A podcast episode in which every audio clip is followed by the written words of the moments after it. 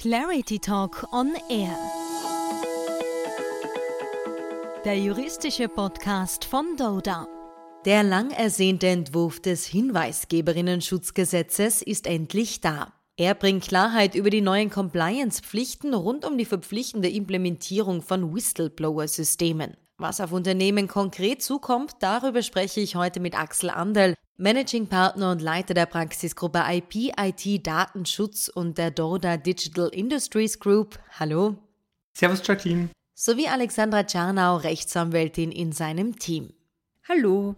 Ja, wie bereits angeschnitten, soll das neue Gesetz die Whistleblower-Richtlinie umsetzen. Ist das dem österreichischen Gesetzgeber mit dem Entwurf gelungen?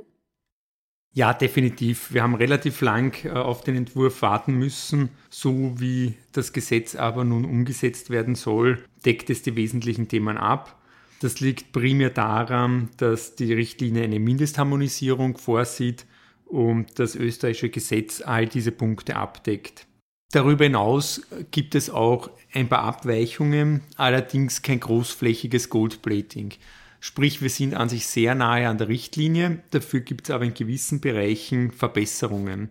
Die zwei wichtigsten sind dabei, dass der sachliche Anwendungsbereich erweitert wurde. Die Richtlinie selbst sieht nur den Schutz bei Meldungen in bestimmten Bereichen vor, wenn dort Verstöße gemeldet werden. Und diese Bereiche waren in der Richtlinie taxativ aufgezählt. Und es ging am Ende darum, dass wenn gegen diese europäischen Vorschriften ein Verstoß stattgefunden hat, kann den jedermann über die einzurichtenden Whistleblowing-Systeme melden. In Österreich hat man sich jetzt aber dazu entschlossen, generell auf diese Bereiche abzustellen und nicht auf die Umsetzung von EU-Rechtsakten, was naturgemäß dann aber den Anwendungsbereich erweitert. Das macht doch Sinn, sonst hätte es hier eine unnatürliche Grenze gegeben, dass in einem Rechtsgebiet die Unionsgesetzgebungsakte bzw. Verstöße gegen diese Bestimmungen äh, geahndet werden können und in anderen Bereichen, nur weil der Nationalstaat vielleicht zusätzliche Regelungen erlassen hat, nicht. Die Bereiche, die geschützt sind, sind zum Beispiel Verbraucher- und Datenschutzrecht, Produkt- und Verkehrssicherheit, also äh, Sachen, wo es darum geht, dass die Öffentlichkeit ein Interesse daran hat, dass gewisse Rahmenbedingungen eingehalten werden. Ebenso ergänzt wurde das Korruptionsstrafrecht. Verstöße in diesem Bereich können auch über die Whistleblowing Hotline gemeldet werden.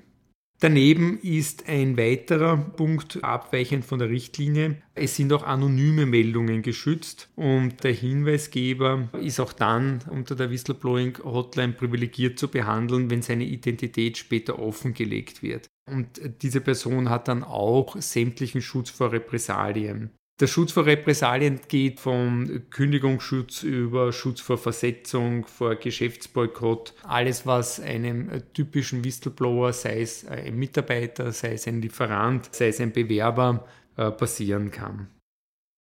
Wozu verpflichtet das Gesetz nun Unternehmen und öffentliche Einrichtungen? Sie sind zur Einrichtung von Meldekanälen, einer Meldestelle und einem ganz konkreten Meldeverfahren verpflichtet. Das soll dazu dienen, um Verstöße in ihrem Betrieb schneller zu erkennen und rascher aufdecken zu können und Konkret sind Unternehmen und juristische Personen des öffentlichen Rechts mit 50 Arbeitnehmern oder mehr dazu verpflichtet, solche Whistleblower-Systeme einzurichten. Unabhängig vom Schwellenwert sind jedoch juristische Personen sowohl im privaten als auch öffentlichen Sektor dazu verpflichtet, wenn sie in bestimmten Bereichen tätig sind, die tendenziell vermuten lassen, dass Meldungen häufiger auftreten, wie etwa in der Finanzdienstleistungsbranche oder in Branchen, wo es um die Verhinderung von Geldwäsche, Terrorismusfinanzierung, Verkehrssicherheit oder Umweltschutz geht. Diese neuen Pflichten greifen aber nicht sofort, es ist eine sechsmonatige Übergangsfrist vorgesehen. Sobald einmal der Entwurf im Parlament durch ist und veröffentlicht wird, gilt eine sechsmonatige Grace Period und alle Unternehmen, die die Arbeitnehmerschwelle von 250 überschreiten, können dann noch in den ersten sechs Monaten sich auf diese konkreten Verpflichtungen vorbereiten. Für alle anderen, also sprich die, die mehr als 50, aber weniger als 250 Arbeitnehmern beschäftigen, gelten diese neuen Pflichten erst ab Dezember 2023. Und wenn wir kurz bei der Arbeitnehmerschwelle bleiben, Welcher Durchrechnungszeitraum wird herangezogen oder werden in einem Konzern zum Beispiel alle Arbeitnehmerinnen zusammengezählt? Das ist eine spannende Frage. Weder der Entwurf noch die Richtlinie geben hier einen konkreten Durchrechnungszeitraum vor. Sie sehen vielmehr vor, dass wenn jetzt einmal diese Schwelle überschritten ist, automatisch die neuen Pflichten eingehalten werden müssen. Und diese Arbeitnehmerschwelle gilt selbstverständlich pro Gesellschaft, also pro juristische Person und nicht konzernweit. Also man zählt nicht einfach alle Arbeitnehmer zusammen, die in einem Konzern arbeiten. Nichtsdestotrotz kann aber so eine konzernweite Umsetzung Sinn machen, wenn man schon mal beginnt, in einigen Betrieben diese Whistleblower-Systeme zu implementieren, kann man das auch äh, wesentlich leichter im ganzen Konzern ausrollen. Da kann man als Unternehmen durchaus davon profitieren. Und welche Meldekanäle sind notwendig? Reicht da vielleicht ein einfacher Beschwerdebriefkasten? Jein, der Beschwerdebriefkasten hat halt ein Thema, er ermöglicht schriftliche Meldungen, aber keine mündlichen. Und eine mündliche Meldung muss ebenso offen stehen. Dazu kommt, dass wir ein relativ klares Prozedere haben, auch in zeitlicher Hinsicht, bis wann das Unternehmen reagieren muss. Das wird bei einem Beschwerdebriefkasten vielleicht auch schwierig sein, dass man nachvollziehen kann, wann wurde eine Beschwerde abgegeben und hat dann das Unternehmen rechtzeitig alle Maßnahmen gesetzt. Zu guter Letzt äh, kann es beim Briefkasten auch ein Vertraulichkeitsthema geben. Ist das hinreichend geschützt? Ich glaube, dass ein Beschwerdebriefkasten ein zusätzliches Tool sein kann, gerade wenn ich daran denke, Richtung anonyme Hinweisgeber, dass man niederschwellig äh, dort auch etwas deponieren kann. Aber die Tendenz geht doch relativ klar in Richtung Plattformlösung. Hier gibt es auch sehr viele Anbieter, die auch eine anonyme Hinweisabgabe möglich machen, die aber auch sonst dann die weitere Verwaltung und die weitere Verarbeitung durch das Unternehmen gut ermöglichen. Betrachten wir den Entwurf nochmal aus datenschutzrechtlicher Sicht. Was ist bei der Umsetzung der Whistleblowing Hotline zu berücksichtigen? Ganz weit oben stehen die technischen und organisatorischen Maßnahmen. Die sind sehr durchdacht zu treffen, um die Vertraulichkeit in diesem sensiblen Bereich auch zu wahren. Ein zweiter wesentlicher Punkt, den der Entwurf immer wieder stark hervorhebt, ist das Need-to-Know-Prinzip.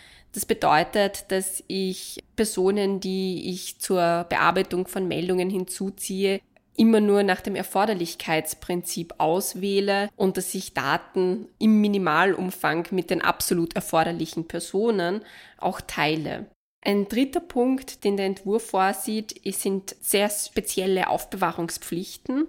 Konkret besteht eine 30-jährige Aufbewahrungspflicht von Meldedaten und die sind darüber hinaus auch nochmal so lange aufzubewahren, als sie für die Durchführung des Verfahrens oder der Bearbeitung der Meldung etc.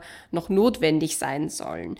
Protokolldaten sind auch für 30 Jahre und darüber hinaus bis zu drei Jahren zu speichern und Strafrechtsdaten dürfen nach Rechtskraft einer Entscheidung nur mehr im unbedingt erforderlichen Ausmaß verfügbar gehalten werden und sind möglichst ohne eine Aufbereitung zu speichern, also unstrukturiert, nicht mehr gesammelt und gesondert aufbereitet. Und wie sieht das im Konzern aus? Kann das irgendwie ressourcenschonend und effizient abgearbeitet werden? Grundsätzlich ja. Hier hat sich nicht wirklich etwas geändert. Eine gemeinsame Plattform im Unternehmen ist möglich. Dann besteht auch eine gemeinsame Verantwortlichkeit für den technischen Betrieb. Die Meldungen selbst müssen dann aber von den Gesellschaften separat bearbeitet werden und die sind dann separat jeweils eigenständige Verantwortliche.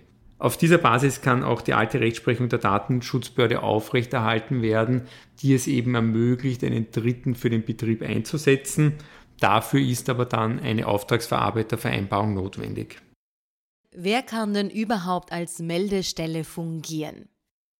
Jede Person im Unternehmen oder eine Abteilung, die unparteiisch agiert, sprich weisungsfrei ist. Das kann der Compliance-Beauftragte sein, aber es können genauso gut externe Berater sein, die als Meldestelle fungieren. Auch Doppelfunktionen sind dabei möglich, äh, zum Beispiel den Datenschutzbeauftragten auch gleichzeitig mit dieser Aufgabe zu begleiten, solange die Unabhängigkeit auch gewahrt ist. Die Meldestelle screent ja dabei die Meldungen und zieht ja dann sowieso nach dem Need-to-Know-Prinzip die erforderlichen Bearbeiter im Unternehmen dann noch hinzu. Das können zum Beispiel Personen aus der HR sein, aus der Buchhaltung, aus der IT, um eben den Meldefall inhaltlich auch effizient und korrekt aufzuarbeiten. Muss sie auch die Geschäftsführung informieren? Ja, aber nur über den allgemeinen Vorwurf nicht über die Identität des Whistleblowers, wenn das nicht äh, zum Verständnis erforderlich ist. Wann diese Offenlegung äh, greift, ist unklar. Es gelten hier die unternehmerischen Sorgfaltspflichten. Das Ganze muss abgewogen werden gegenüber dem Schutz des Whistleblowers und auch mit den Gesamtumständen der Rechtsverfolgung. Es geht auch ein bisschen darum, wie intensiv äh, sind die internen Untersuchungen Wann würde ein Bekanntwerden den Zweck vereiteln? Ist eine Einbindung des Betriebsrats erforderlich? Äh, gibt es ein anhängiges Verfahren? Und nach diesen Parametern muss man dann entscheiden, wann was im Unternehmen geteilt werden darf. Axel Anderl, Alexandra Czernau, vielen Dank für die Ausführungen und die Informationen.